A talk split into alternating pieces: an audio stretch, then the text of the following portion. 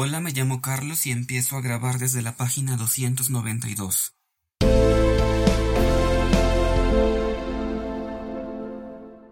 Acuerdo para facilitar la ejecución del cronograma del proceso de dejación de armas alcanzado mediante acuerdo de 23 de junio de 2016. La Habana, República de Cuba, agosto 20 de 2016. El Gobierno Nacional y las FARC-EP adoptan el siguiente acuerdo para facilitar la ejecución del cronograma del proceso de dejación de armas alcanzado el 23 de junio de 2016. 1.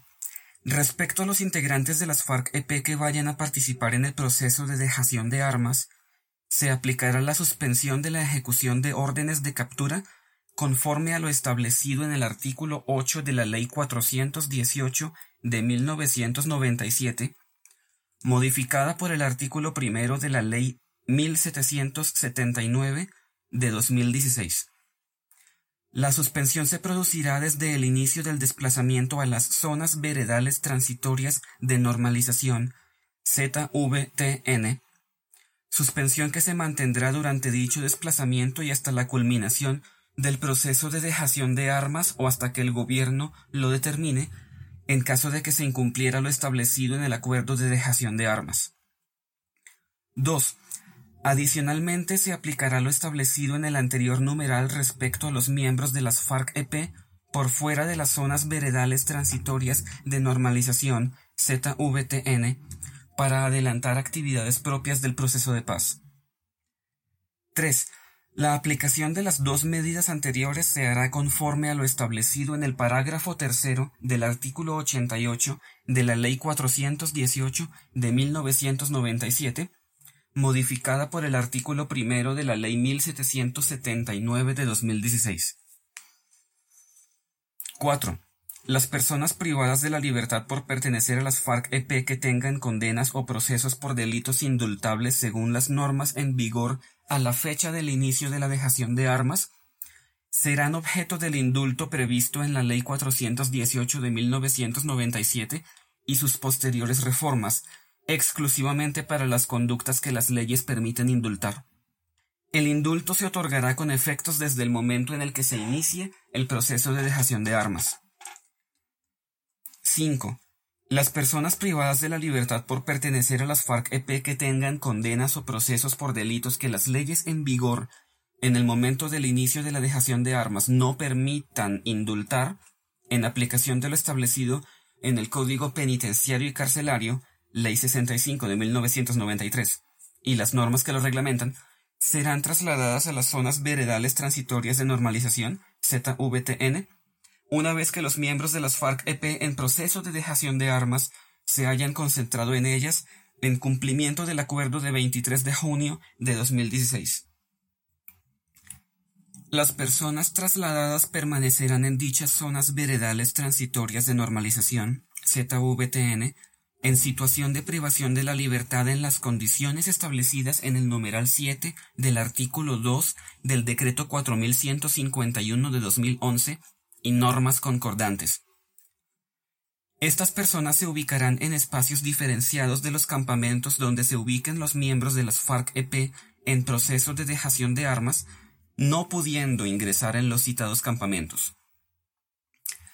El traslado se efectuará una vez que el director del INPEC reciba la certificación expedida por la misión de monitoreo y verificación aprobada por resolución 2261 del Consejo de Seguridad de Naciones Unidas, haciendo constar que se encuentran debidamente habilitadas las instalaciones necesarias para la ubicación de los traslados. El INPEC podrá ingresar en las zonas veredales transitorias de normalización ZVTN cualquier momento a efectos de verificar el cumplimiento del régimen de traslado, vigilancia y custodia. Cuando el INPEC decida verificar dónde se encuentra el trasladado, informará al mecanismo de monitoreo y verificación para que coordine su ingreso de acuerdo con los protocolos acordados por el Gobierno Nacional y las FARC-EP. Antes de efectuarse el traslado, la persona privada de libertad suscribirá un acta de compromiso obligándose a respetar el régimen de traslado, vigilancia y custodia de conformidad con lo establecido en este acuerdo, así como obligándose a someterse a la Jurisdicción Especial para la Paz cuando ésta entre en funcionamiento.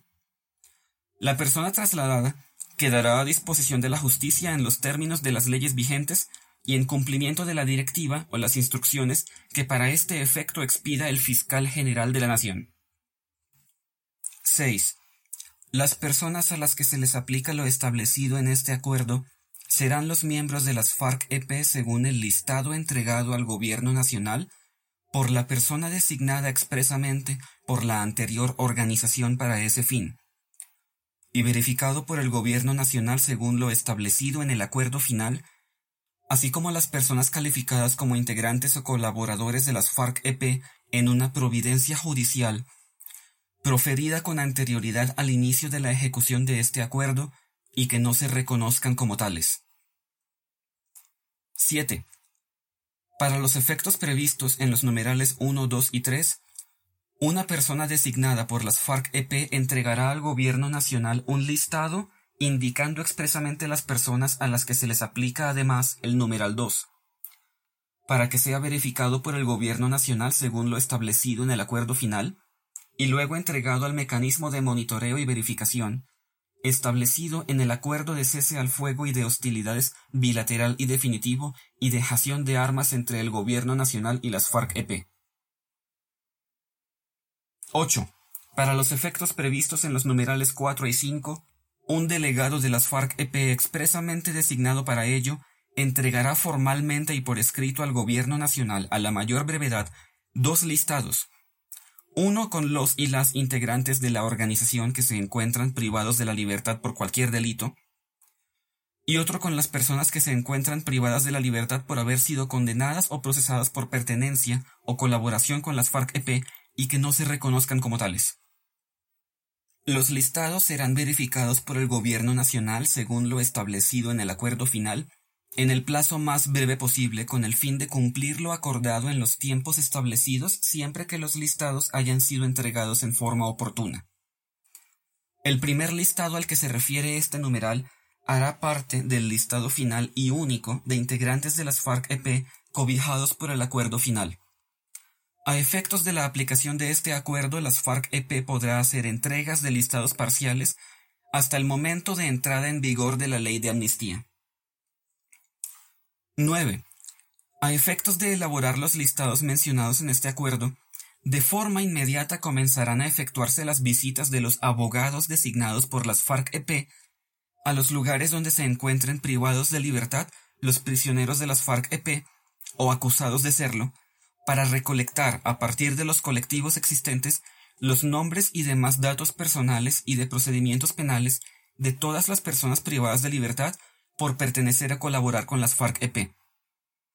La mesa de conversaciones solicitará a la oficina del Alto Comisionado para la Paz la entrega de la información que obre en su poder sobre las personas privadas de la libertad, imputadas, acusadas o condenadas con ocasión a su pertenencia a las FARC-EP o acusadas de pertenecer a éstas sin que se reconozcan como tales.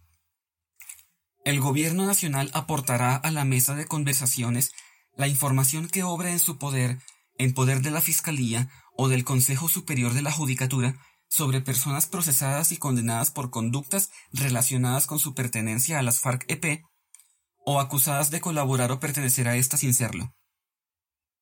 10.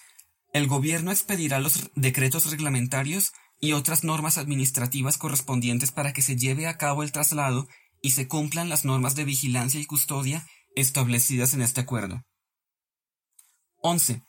Este acuerdo tendrá validez desde el momento de su firma y quedará sin efecto si las partes concluyeran las actuales conversaciones sin alcanzar un acuerdo final de paz.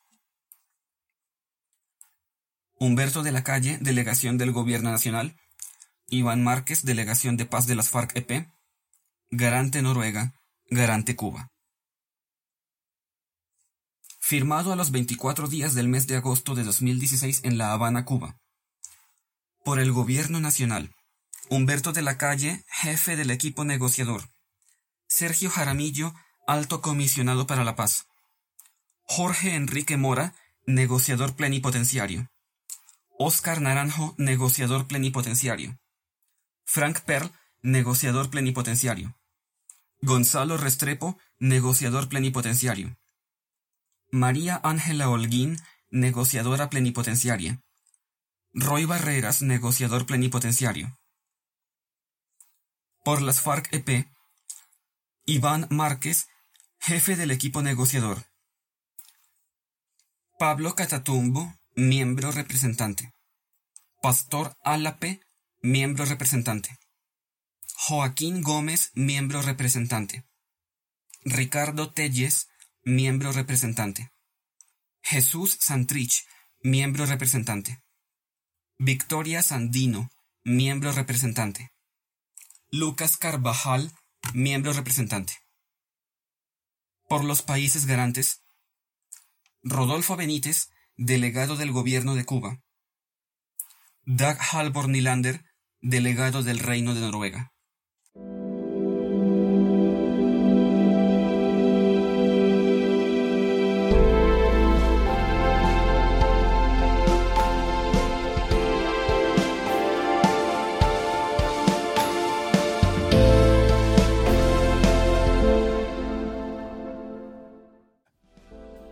Termina esta lectura en la página 297, página final del Acuerdo de Paz.